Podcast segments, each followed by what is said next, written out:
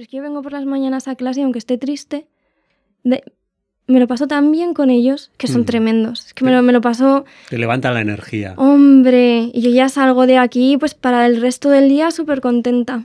Y es que además normalmente si, si, si tú sientes un aprecio hacia ellos, enseguida vas a notar un aprecio de ellos hacia ti. Eso es, es recíproco. Ellos enseguida Y lo eso te notan. retroalimenta. Sí, eso es. Es que, es que eso es así. Lo notan enseguida y puedes tener una relación así más bonita con ellos. Claro. Que no ser la figura de autoridad que está contando una lección hasta que Mm. suena la campana. Que a mí eso no me ha gustado nunca.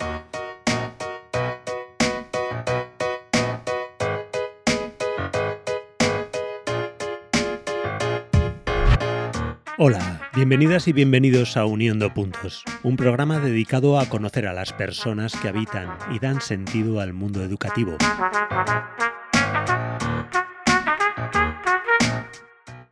En este programa vamos a hablar con Sandra Navarro, profesora de informática, compañera y, como veréis, persona llena de entusiasmo.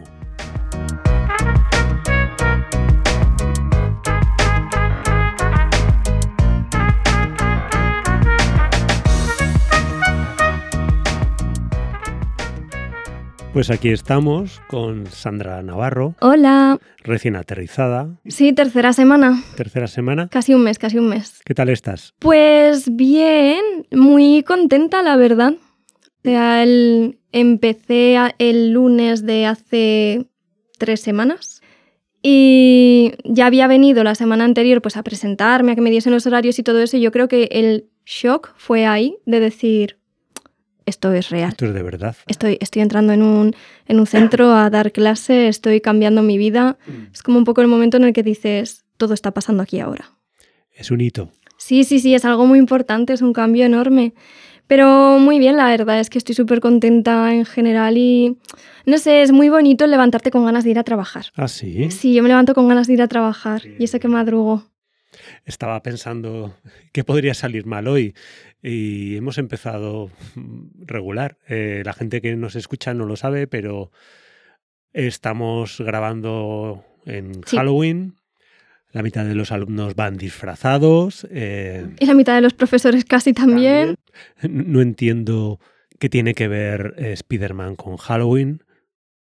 Hoy es martes. Este es el capítulo número 13 de este podcast. Ah, fantástico. Y además hemos empezado la entrevista cerrando la puerta y quedándonos con el pomo en la mano. Hemos tenido que llamar a compañeros para que nos abrieran desde el otro lado. Así que, ¿qué, más puede salir mal? Yo creo que ya no va a haber más problemas, espero. No, sí, sí, sí. Yo cuando he bajado por el té se me ha tragado la primera moneda y he dicho, ya está, ya está, ya lo he gastado. No pasa nada. Eh, dime una cosa. eh, ¿Es educado preguntarte la edad? Sí, yo tengo 28 años. Bien, no eres ni millennial. Uf, yo ya no sé qué soy. Est- Estoy en la frontera entre los millennials y los centennials. Los zoomers, los centennials, los zoomers. Yo ya me pierdo con tanto término. Eh, no, no lo había oído. Yo, yo, yo me encuentro entre dos mundos. Soy un poco Hannah Montana. Tengo lo mejor de los dos mundos. Entonces, tengo cosas de los Pero eres millennials. más joven que Hannah Montana, ¿no? Sí, porque Miley Cyrus creo que tiene 30 o 30 y algo y yo tengo 28. Yo, yo le echaba más, fíjate. Es del 90 y algo también, yo soy del 95. Pues sí, 28 añitos. Es recién llegada. Eh, ingeniera. Ingeniera informática. Ingeniera informática, ¿eso era el grado técnico? No, el no, no. superior o Eso es. ¿Cómo, cómo es ahora? Pues ahora están los grados universitarios de cuatro añitos y yo empecé matemáticas, el grado de matemáticas, y en segundo me pasé a informática, porque yo quería ser profesora, me gustaba mucho la idea de profe de mates, y dije, bueno, es que yo quería ser profe de mates. Yo quería ser profe de mates. Sí, además yo en mi casa, mm, la ilusión de mis padres era que yo estudiase una carrera universitaria y siempre me dijo mi padre, o medicina o derecho porque mi padre era ma- mi padre es mayor y su mentalidad. Y el día que yo le dije, no, papá, voy a estudiar matemáticas, fue un, ¿pero qué es eso? Pero, pero, pero, pero, ¿qué vas a dar? ¿Pero darás también lengua castellana? No, papá, matemáticas. Y yo quería ser profesora de matemáticas porque tuve profes que me marcaron mucho. Y cuando hice el cambio a ingeniería informática era porque yo sabía que podía ser profe aún así. Claro. Entonces me cambié a ingeniería informática y me la saqué.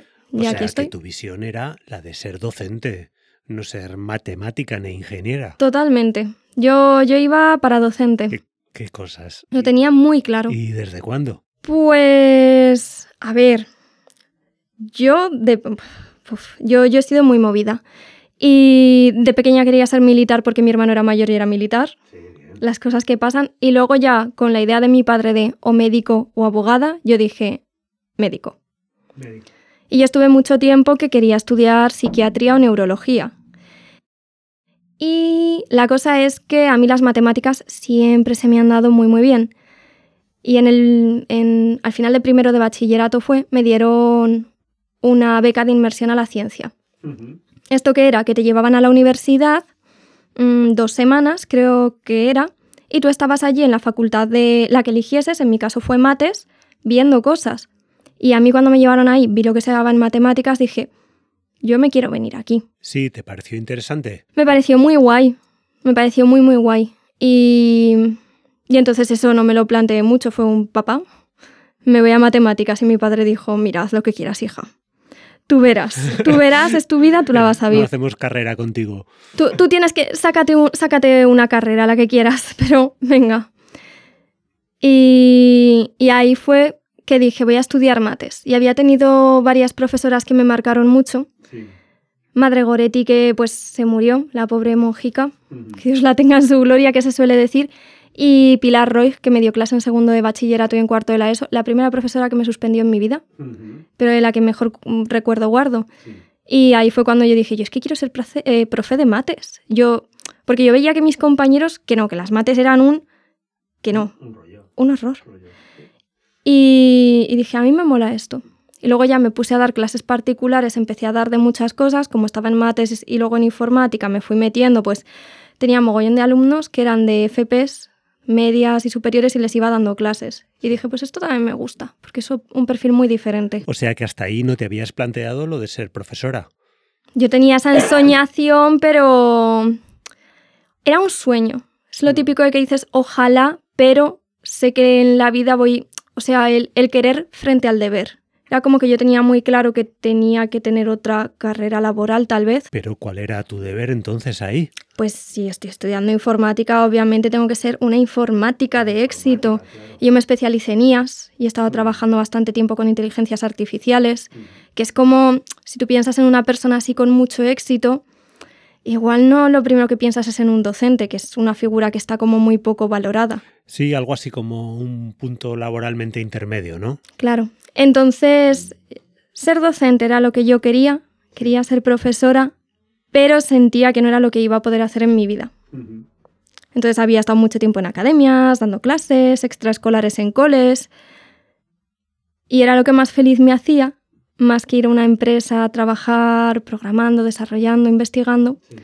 Pero eso, no, no veía que pudiese cumplir ese sueño. Bueno, lo que es la vida. Si hace un año me dicen que yo iba a estar aquí, es que no me lo creía. Bueno, hace un año ya habías empezado el máster de profesorado. ¿Qué va, qué va? ¿Ah, no? No, no, no. Lo empecé en septiembre. Madre mía. Claro, lo estoy haciendo a la vez. O sea, yo por las mañanas vengo aquí, doy clase, les pongo trabajos, les hago exámenes y por la tarde me evalúan a mí. Me voy por las tardes al máster a hacer trabajos y todo esto.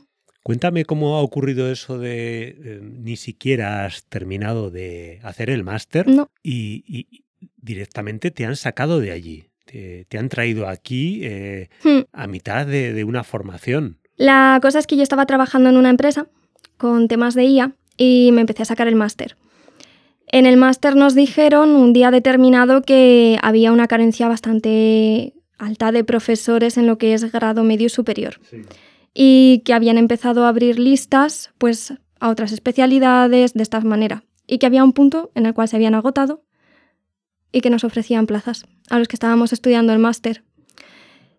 Y para mí fue como una señal de, de la vida del universo de, dale. Era lo que quería y me lo están poniendo fácil. Eso es, era como que todo en mi camino se había alineado para que yo estuviese ese día en esa clase y la profesora dijese eso y yo decir, vale, pues acepto, acepto esto que la vida me ha puesto.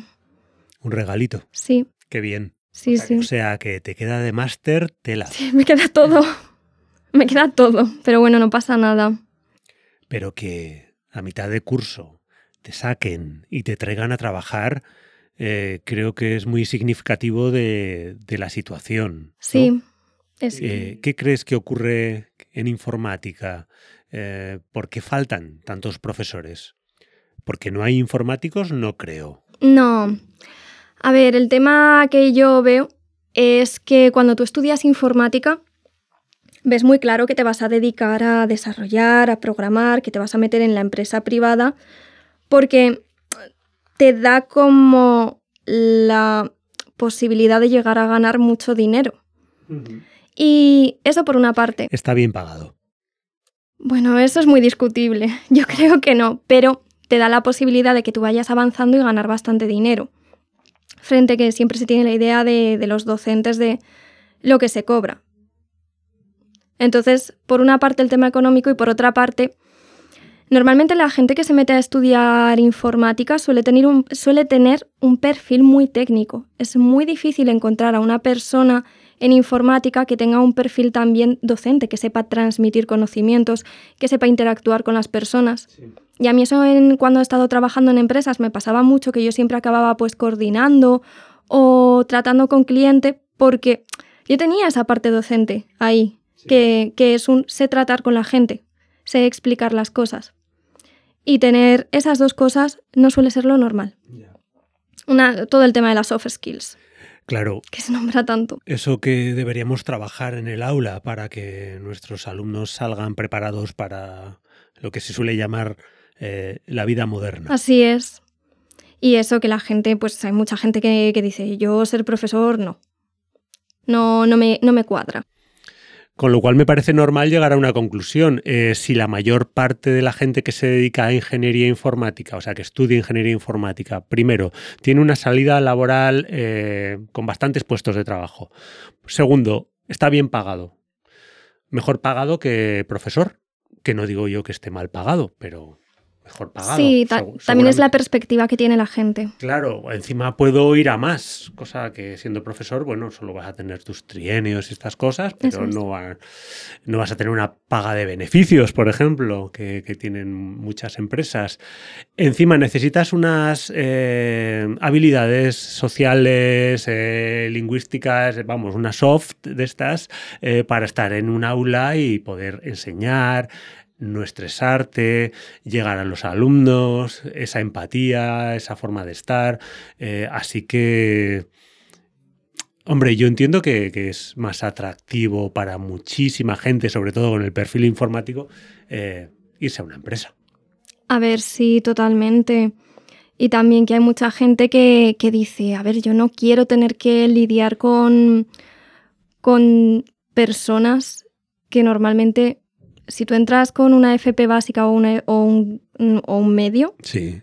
es que te los encuentras con 16 años muchas veces. Y no te apetece dar clase a, esos niveles. Claro, hay mucha gente que dice, mm, no, esto, esto me supera. Sí. Porque es verdad que, todos hemos sido adolescentes y es una etapa... Es una etapa complicada, entonces ver eso delante a veces asusta. y también que tenemos las aulas con muchísima diversidad, y, con, muchísima gente. Y con muchísima gente, eso es verdad. ¿Cuántos tienes en clase? Buah, es que ni lo sé. Pues entre 25 y 30. Sí, sí, sí, sí. También tengo la suerte de que en varias asignaturas tengo desdoble. Sí, claro. Que, que, eso es que no, no hay color dar una clase en superior que igual tienes 40. 40, no. 30, 30 y largos, 30 y pico. Sí, porque en una clase puedes tener 30 y es que tengo matriculados más. Luego en el a educar, pero, pero es muy complicado. Porque no me han dado el SIGAZ tampoco. Los temas de, la administración valen. Todavía, claro. Claro, entonces, yo, es que fue eso. El primer día cuando vi que tenía matriculados 48 en la asignatura, dije, esto es imposible. Luego es verdad que a clase como mucho hay 30, que sean realmente los que están matriculados. Pero a lo que iba, no es lo mismo 30 que 15 que o 14 que tengo en un desdoble. Sí, es una cantidad casi ideal. Sí, porque puedes estar mucho más con ellos. Yo me quedaría con 10 en clase. Con 10 se trabajaría muy bien, a muy buen nivel. Sí, 10 es un buen número. Sobre todo por, por el tema de eso de que cada alumno es un mundo, porque todos somos súper diversos y es normal. Y no todos aprendemos igual. Y tienes que dedicarle mucha atención a cada uno de ellos. Efectivamente, porque se te pueden descolgar de cualquier manera, porque estés yendo lenta para ellos, porque estés yendo rápida, porque no les interesa el temario. Es hacer un poco malabares. Sí, bueno, está esa postura muy cómoda entre el profesorado a veces de, bueno, si ellos no quieren aprender, pues es su problema. Yo siempre entiendo que más bien es mi problema. ¿vale? O sea, sí que ahí forma parte de su responsabilidad, pero tu implicación como docente tiene que ser para conseguir cosas, no solo para los que ya lo tienen clarísimo, ¿no? Eso sería Claro. demasiado fácil. Sí, sí, sí, y que todos hemos sido alumnos antes que... Y que- todos hemos tenido 16. Eso es, y a todos nos ha pasado él una asignatura, la hemos odiado con un profesor Sí. y, y después ha venido otro profesor que ha hecho que nos encantase. Entonces nosotros sí que tenemos algo que ver, obviamente, tenemos Claro. ahí un papel importante. Y no sé si me habías preguntado algo más por ahí, la verdad. Da igual. Se me ha quedado Da ahí muy marcado eso. ¿Tú, tú qué crees? Es- es- yo creo que es una pregunta sin respuesta posible. Me da la impresión, ¿eh? igual tú si la tienes, pero creo que no hay incentivos suficientes para que haya profesores de informática suficientes. Eh, ¿Qué incentivos debería de haber? Si es que puede haberlos. Ostras, sí que es difícil, sí. Yo creo que es un, es un tema del sistema educativo como está hecho. Por, por cómo se enseña, cómo se... Bueno, con la LOMLOE ahora los profesores enseñan y educan. Que creo que con la anterior no, que solo se enseñaba. El tema es que por cómo está montado el sistema educativo y por cómo nosotros aprendemos, normalmente no aprendemos a desarrollar esas habilidades que nos van a permitir luego comunicar. Y, y también la imagen que tenemos es en España, porque estamos aquí de- del profesorado. Sí. Porque, por ejemplo, el ejemplo que siempre se pone, Finlandia. Finlandia El, siempre, el ejemplo siempre. para todo. Pero sí que es verdad que en Finlandia, por ejemplo, a ver, en este caso estamos hablando de secundaria, formaciones profesionales, pero en Finlandia para entrar a ser maestro de primaria tienes unas notas muy muy altas para entrar y es por cómo está también valorado allí. Hay más gente que quiere entrar. También los presupuestos que se destinan, o sea, al final es un todo. Creo que es un tema de- del sistema educativo, cómo está montado y la visión que tenemos de, de los docentes aquí. Sí, pero es que además en informática. Es que el problema es que. Quiero, mi pregunta iba, hay incentivos, hay incentivos, pero es que eh, hay profesiones que si están muy demandadas, si están muy bien pagadas, eh, tienen más incentivos Sí, claro. para hacer eso que para hacer esto. Pero esas profesiones se tienen que alimentar de alumnos y esos alumnos tienen que tener profesores, con lo cual Sí. eh, está fallando ahí algo. Eh, es imposible tener un sistema complejo tan ajustado como para que todo sea perfecto y estén los profesores correctos en el lugar correcto. Ujú. Pero sí que habría que incentivar de alguna manera. Estoy de acuerdo. Y también que creo que hay muchos, muchos mitos mal construidos sobre, sobre, que, sobre ser profesor.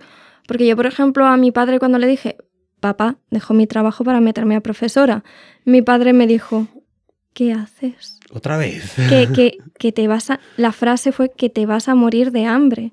Ay, joder. Que te vas a morir de hambre, porque, porque yo creo que aún está muy metido, muy arraigado en, en- en el colectivo popular. El, el profesor se muere de hambre, el profesor cobra muy mal. Em, quiero decir, yo estoy cobrando similar a cuando me fui de la empresa y, y los amigos... Casi todos mis grupos de amigos son informáticos porque a la orden del día está esto. Y muchos cobran 18.000, 20.000 al año, Ujú. 21.000, 23.000. Sí. Y, y mucha gente no se da cuenta de que le estaban, desde, que desde mi punto de vista, les están pagando poco como informáticos. Claro.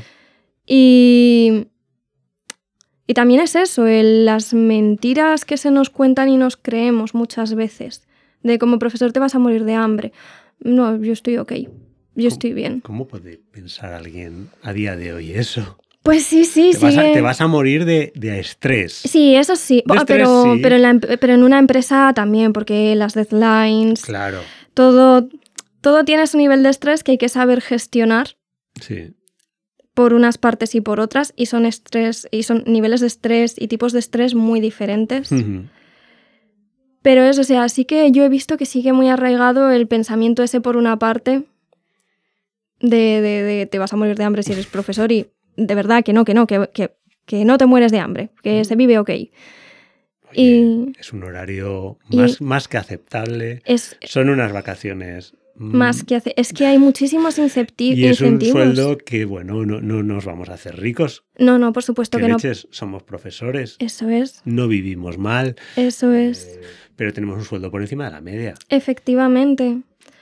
Porque ahora creo que ha subido un poco, pero yo recuerdo que cuando estaba en segundo de ingeniería informática o así, bueno, a ver, lo primero es que te meten, siento muchísimo el término, pero es así, tú cuando estás estudiando el- el- tu, tu ingeniería informática, Sí. te meten de becario esclavo Claro. a cobrar tus, mm, si tienes suerte, 600 euros al mes por 6 horas de trabajo al día, suerte si haces las 6 horas porque igual te toca hacer las 8 o entras cobrando 400 por 4 horas al día. Y dependerá mucho de la empresa cómo gestiones eso, pero se empieza así, te concatenan otro contrato porque hay maneras de, de llevar varios contratos de prácticas uno detrás de otro. Y cuando todo eso acaba te dicen 18.000 al año. Y tú dices, esto es poco. A ver, puedes tener la suerte de que no sea así, de que te hayan visto que tienes una buena proyección a lo largo de la carrera y entres cobrando más, pero es lo que he visto siempre de media. Sí. Y luego lo que esperas es, eh, voy a ir subiendo, me voy a ir haciendo más imprescindible, Sí, eh, voy a ganar skills técni- técnicas y, y soft y, y ya ganaré más, ¿no? O ya me cambiaré de empresa. o ya me cambiaré de empresa. Yo lo que veo sobre todo es eso, que la gente de mi entorno que ha conseguido subir de sueldo ha sido saltando. Y no sé tampoco eso que, que dice de, de, de cómo está la situación. Creo que, hay much- hay, creo que hay muchísimos problemas en cómo está la situación de los ingenieros informáticos y no solo de los ingenieros informáticos, también de los que salen de grado superior a trabajar. Sí. Creo que hay muchísimos problemas y que se idealiza muchísimo la profesión porque no hay paro, porque no hay paro. Y las empresas se aprovechan de eso. No está la gente tan tan bien. Ya. ya. Eh, ¿Cómo te imaginas que será la informática dentro de 20 años? Ostras. Y eso nos lleva a cómo será enseñar informática dentro de 20 años. 20 años. Yo el otro día te vi en una clase, eh, entré, tú no me viste a mí, te iba Ah. buscando para esta entrevista y te vi con unos alumnos alrededor de una, se llama columna de ordenador, un, un Una torre. Una torre, eso, y le llamo columna, perdona mi ignorancia. Eh, No. Una torre y de- como desmontada eh, y yo pensaba, dentro de 20 años habrá torres. Ah, estaría en el taller. Sí, estabas en el sí, taller, sí, que sí. estábamos revisando el ordenador de un alumno sí, que. con una fuente de, de alimentación oía Eso hablar. sí, sí, sí, sí. Que, no, que no funcionaban los slots de la RAM. ¿Cómo será dentro de 20 años? Uf, yo tendré casi, casi, casi 50, sí. Oh, Dios mío. No, Dios mío, no, son los que tengo yo. Bueno, bueno, pero que me pillan un poco lejos aún. y tanto. Uf, pues a ver, ahora mismo, hoy, pode- hoy por hoy ya tenemos un reto importante con el tema de las inteligencias artificiales Sí. y todo eso no creo yo que sea un boom de ahora, sino que se va a ir integrando, igual que se integró los navegadores y se tuvo que adaptar todo. Al final, todo este tema de la inteligencia artificial es, una, es entre muchas comillas, una nueva revolución industrial, es una revolución tecnológica y va a cambiar el paradigma, está cambiando los puestos de trabajo y va a cambiar cómo tenemos que enseñar. Dentro de 20 años hay, hay, un, hay un relato, un cuento de Asimov que habla sobre unos... Ay, es que no me acuerdo cómo se llama, pero habla sobre unos, unos chavales que su maestro es una máquina Sí. y que de repente un día se encuentran un libro y dicen, ostras, es que antes la gente aprendía así y había una figura llamada profesor Sí. que enseñaba cómo iba a tener ese- esa persona toda la información en su cabeza. Y me parece muy representativo de, de un futuro distópico que podría ocurrir y que creo que no debería ocurrir. Y es que la IA acabe sustituyendo a, a- a todo. Eso es como la opción distópica que no quiero. Creo que en 20 años nos habremos integrado muchísimo con todo lo que es inteligencia artificial, con los medios. Tal vez la presencialidad no sea tan importante. Esa, esa sensación tengo. Y eso yo creo que es un problema porque vamos a perder comunicación persona a persona. Sí. Y eso yo lo veo un problema. Entonces, yo creo que irá la cosa por ahí. Vamos a ir integrando la IA muchísimo y, y creo que perderemos un poco esa relación persona a persona. Y no me gusta. ¿Y tú crees que la computación algún día dará un salto inmenso de estos que totalmente divergentes, eh, que cambian el paradigma, pero de verdad? Eh, ordenadores cuánticos, o yo qué sé, Sí, o yo qué sí, sé. no una progresión ser. aritmética o geométrica de más RAM, más no, más procesamiento, más CPU, sino algo, algo diferente.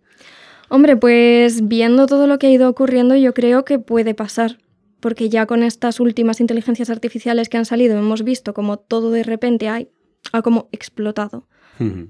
Es el mundo de hoy no es igual que el mundo de hace un año y es una es increíble cuantísimo ha, ha cambiado. Pero también hay que, yo creo que sí. O sea, la respuesta es que sí y más que nada un smartphone en mi mano. Sí. Esto hace 25 años, yo me acuerdo, o sea, yo me acuerdo ser adolescente y no sé tan mayor, tener 14 años y yo quedaba con mis amigas y te tenías que quedar esperando en el sitio que habías quedado y si una tardaba 15 minutos, pues se habrá retrasado, no vendrá, tenías que lucumbrar. Ahora estás Sí. a un mensaje de distancia. Tú todavía has vivido eso. Sí, yo aún lo viví, por eso yo estoy un poco entre dos mundos. Sí, sí, sí. He vivido toda esa transición tecnológica. Entonces yo creo que sí, sí, que podemos vivir avances ahí tremendos, porque los ordenadores biológicos, los ordenadores cuánticos son cosas que se están desarrollando. Habrá que ver. Y habrá que ver cómo se adapta todo eso a, a la nueva enseñanza. Sí, va a ser difícil. Tienen que entender los de lo- los que hacen los presupuestos que es que en la FP necesitamos mucho dinero, Sí, porque necesitamos muchos equipos. sí. Que esto no, no es una pizarra y No, es totalmente diferente. es otra cosa. es que en la FP estás formando a las personas para un mundo tangible, porque el mundo, al final, por suerte o por desgracia, el mundo de la ESO y bachillerato es muchísimo más académico, muchísimo Sí. más centrado a cómo es la universidad, pero en el mundo de la FP vas más a lo tangible, vas más al mundo laboral y al mundo real en el que te desenvuelves. Y si no tienes esas herramientas, es que no vas a poder enfocarlos a ello. Claro.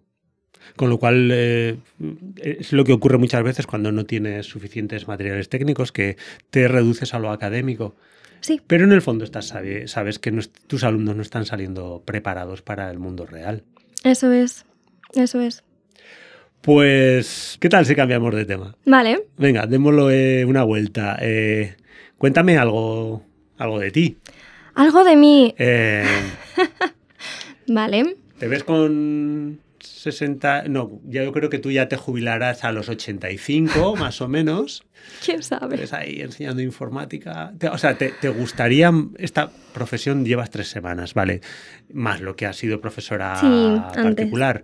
Eh, ¿Te ves con, con ganas de que esta se- este sea tu futuro? Sí, sí, sí, sí, sí. ¿Te han gustado estas tres semanas? Hombre, que sí me han gustado muchísimo. Es que Qué bien. No hay color, no hay color. A mí siempre me ha pasado que cuando empezaba en un trabajo de informática, yo llegaba y no estaba la típica fase de luna de miel en la que todo te parece bonito, sino que yo ya llegaba con el, con el choque cultural de decir, es que esto no me va. Ya. Y aquí no. Aquí es la... Llevo tres semanas, estoy aún en la luna de miel, ya vendrá el choque, pero estoy aún con esa ilusión de decir, es que qué ganas de levantarme e ir. Tengo ganas de enseñarles esto, tengo ganas de llevar adelante esta clase. Sí, sí, sí, sí. Además que es que yo tengo muy claro como mi... Esto suena así muy... Pero tengo muy clara mi misión en la vida y va alineada con ser docente. Hmm. Entonces, pues, pues, pues yo vengo con muchísimas ganas. ¿Qué, qué crees que es lo mejor de ser docente? Cuando tú eres docente, tú eres como un jardinero. Tú vas plantando semillas. Ujú. Entonces, al ser docente puedes plantar semillas. Normalmente no las vas a ver florecer. Sí. Es muy raro que veas una semilla florecer. Pero tú sabes y confías en que algunas florecerán. Y esas, semi- y esas semillas que florecen, pues polinizan. Hay más semillas, hay más flores. Para mí lo mejor de ser docente es poder cambiar el mundo. Es decir, que haces el bien. Sí, Yo lo veo así.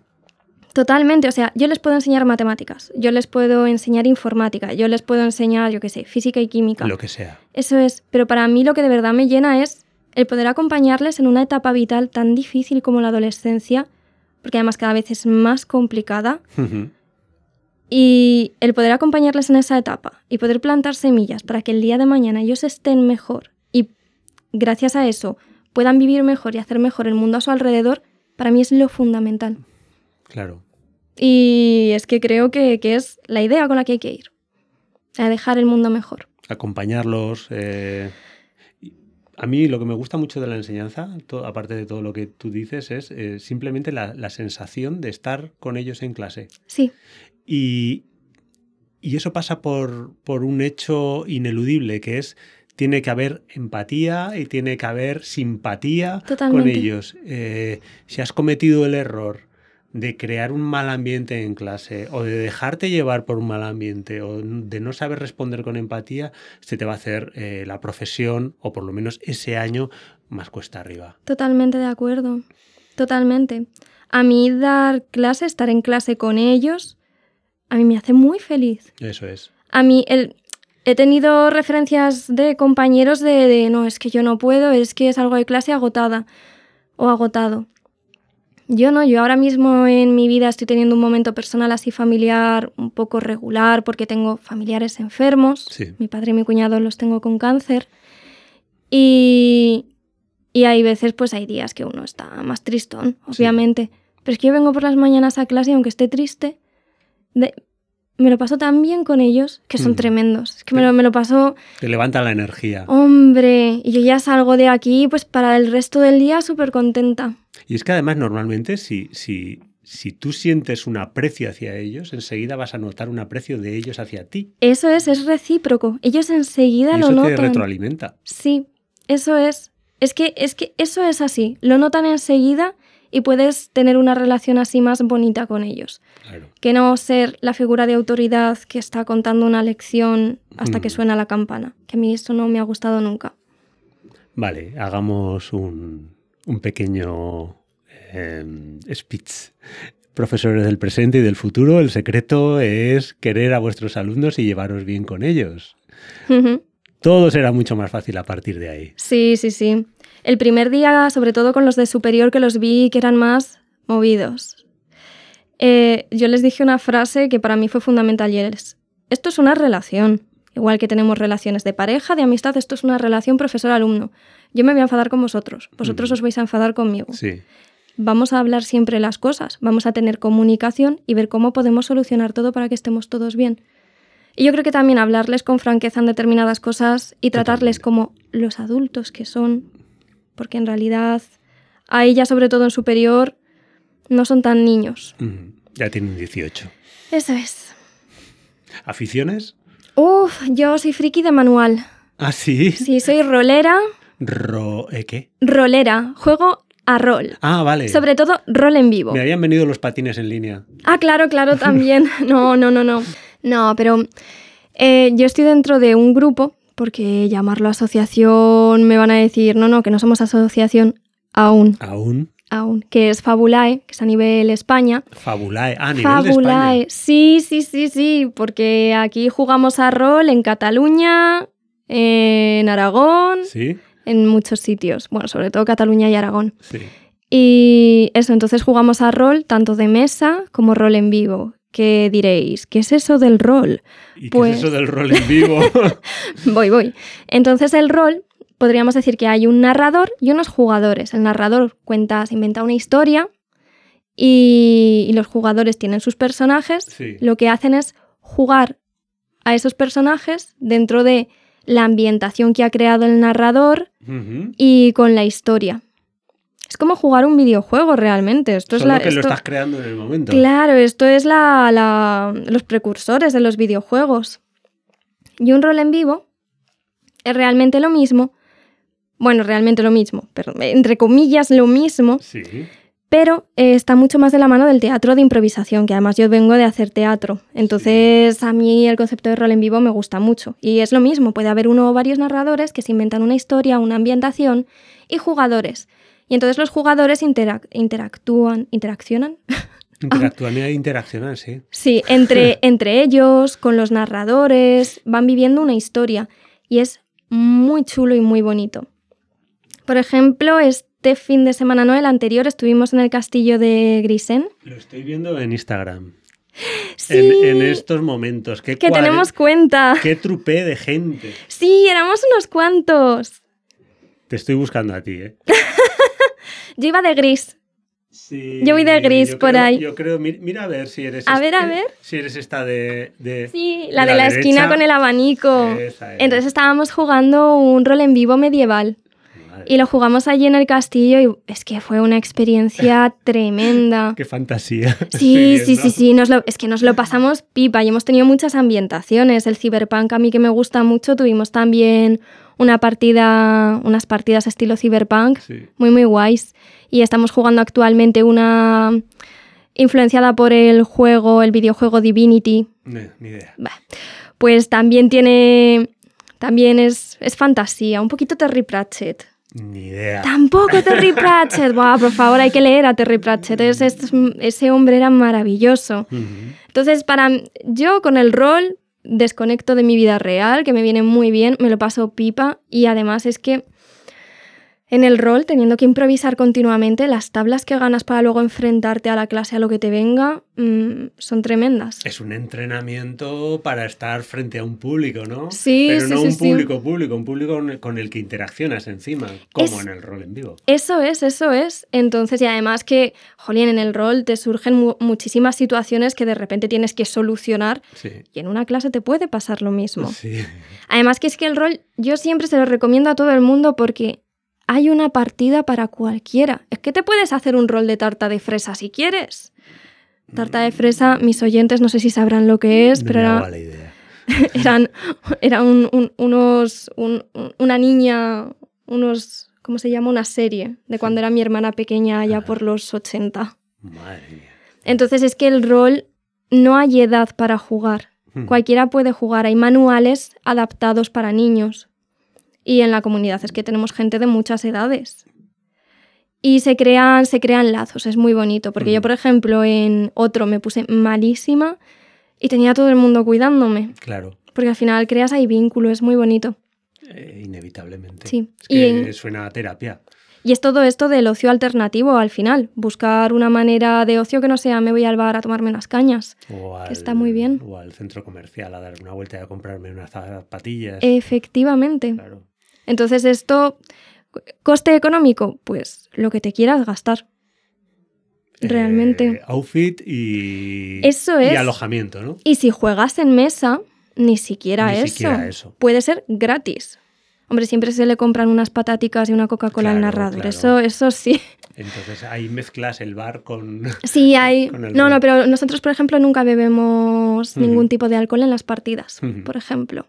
Son normas que tenemos. Claro. Así Vaya que hobby, ¿eh? Sí, Mira, no- creo que no había conocido, o que yo sepa, a nadie que, que se dedicara al rol y no sabía lo que era el rol en vivo. Oh, pues es que a, a mí me gusta mucho. Y yo que vengo del teatro, que hice teatro de, de niña y de adolescente, pues claro, fue como un paso lógico. Sí. Así que yo se lo recomiendo a todo el mundo. Se te ve en la soltura. No sé si serías así si no lo hubieras hecho, pero se te nota en la soltura. Yo creo que me vino bien. Que yo de pequeña era muy cerradita. Sí. Entonces me vino muy bien que me metiesen a teatro mis padres. Y luego continuar yo. Esas cosas siempre vienen bien. Sí, totalmente. Y gustos y musicales. eh, y con esto vamos cerrando. ¿eh? Ya, Vale. Yo creo que ya hemos, conocemos, llevamos 40 minutos. Yo soy muy ecléctica. Hmm. A mí me gusta todo. Sí, no eres, no, yo soy metalera, a mí me gusta el heavy metal y, y los bocadillos de pimientos, ya está, no me des más. Yo he tenido fases de, de todo, ¿no? Porque siempre me muevo más hacia, sí que es verdad, el rock y todo esto. Pero yo, yo he tenido de todo, de irme más a la, a la- a- al heavy metal puro, de, de irme al psicodélic, al psicodélic, de irme hacia el hard rock, de irme hacia la música más emo, tipo My Chemical Romance, que me sigue gustando muchísimo. Sí. Porque. O, o en los últimos tiempos los Arctic Monkeys, porque una se vuelve básica con los años y no pasa nada, lo asumimos años, lo que te queda. y lo que me queda. Pero, no sé, o cosas que yo pensé que nunca me gustarían, sacó Rosalía el disco de Motomami y a mí me, me, ¿Y me, te gustó? me encantó, me encantó. Me, me lo escuché de peapa y dije, es que esto es lo mejor que he escuchado en mucho tiempo. Mm. Y el anterior disco, que a la gente pues parece que le gustó más, a mí ni fu ni fa. Pero Ya. Motomami a mí me llegó por lo que sea, yo qué sé. Entonces, es que soy muy ecléctica. De repente me llega algo, me encanta y digo, ya está, esto me gusta mucho. ¿Podcast escuchas alguno? Buah, pues ahora mismo no. No. El que escucha muchísimos es mi pareja y me va diciendo, te tienes que escuchar este, este, este, Sí, y no me quedo con ningún pesados. nombre. Yo a mi mujer ya no le digo nada. Ostras, no, no.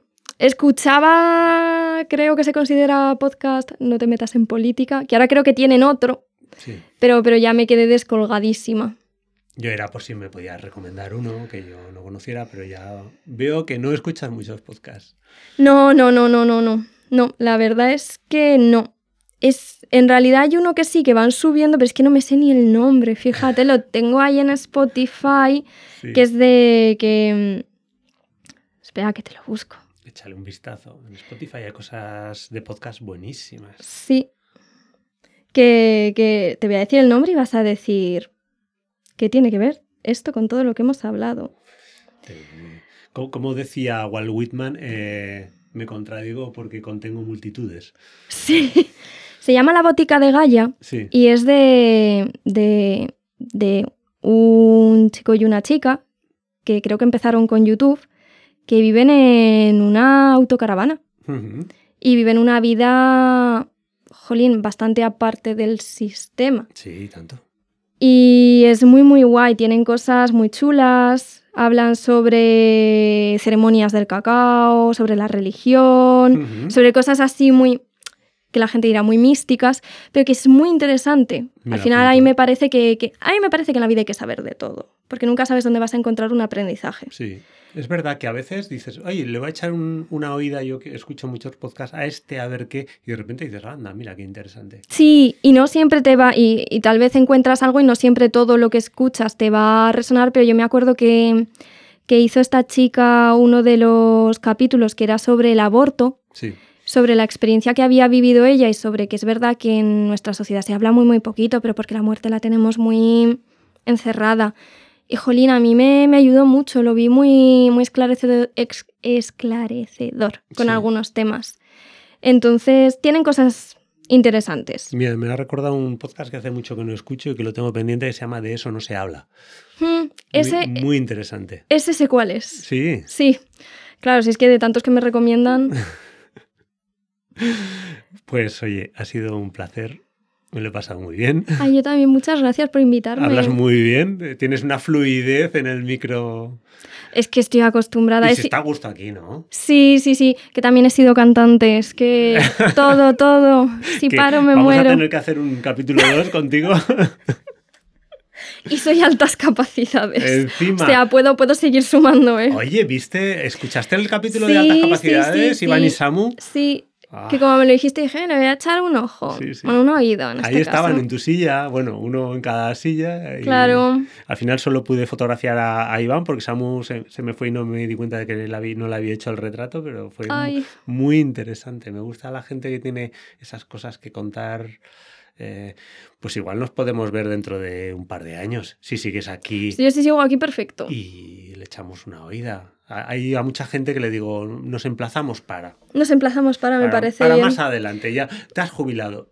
Vente dentro de un par de años a ver qué tal va la jubilación. Es verdad que vi el de las jubilaciones, que justo se jubilaban todos los jefes de departamento. Sí, ¡Qué sí, sí. desastre! que hombre, sí, es un desastre porque son un pozo de sabiduría que se nos va. Efectivamente. Y- Bueno, yo estoy sustituyendo a Aurelio. Claro, y encima jóvenes, o sea, son jubiletas, como Sí. les llamé yo, pero jóvenes, están en los 60, que, que se está yendo gente muy operativa. Sí. En mi departamento se nos fue Javier Parra, que es que era el corazón del departamento y el solucionador de, de problemas a, eh, a todos los niveles. eh. Eso eh, cuesta, cuesta sustituir a alguien tan, con tanta experiencia. Sí, Pues nos despedimos. eso es. Eh, dime una canción que quieres que ponga para cerrar esto. ¡Ostras! Me, me, me, me, has roto aquí ahora mismo. Dame, dame como, como un minuto que yo, que yo vea algo así. Sí. que diga sí, esta canción. Si no te pongo una de Halloween, ¿eh? si, si tardas en decidirte. Eh, no, no, no, no. Que más, que más o menos lo tengo claro. El punk italiano me ha dado últimamente. Ah, sí, mira.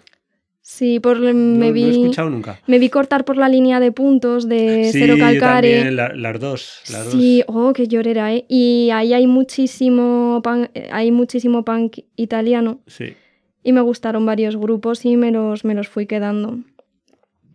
Y en, y en español, que cantan también en catalán, Every Night, son buenísimos. ¿Sí? Every Night. Es, es, es ¿Te pongo algo de Every Night? como de... Es que tienen un... Every Night tiene una canción que me encanta que se llama Vientos del Pueblo, que es un poema de Miguel Hernández. Sí. Ponme esa. Vale. Lo que pasa que como es así un poco más política, me daba más... Oye, estamos en un espacio de libertad. Vale, pues Vientos del Pueblo de Every Night.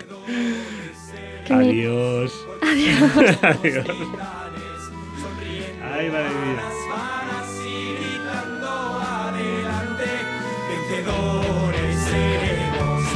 Somos titanes, sonriendo a las balas y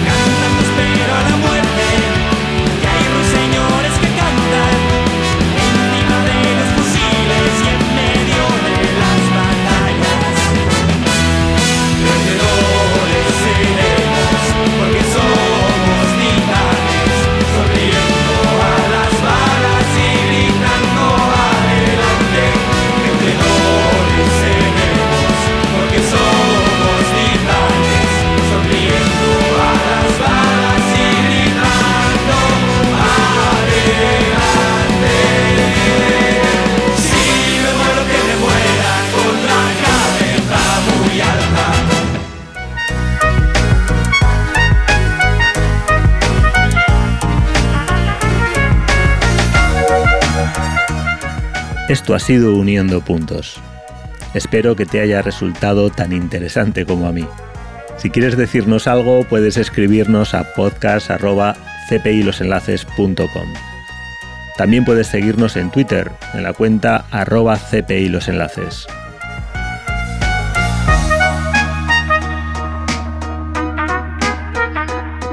Salud.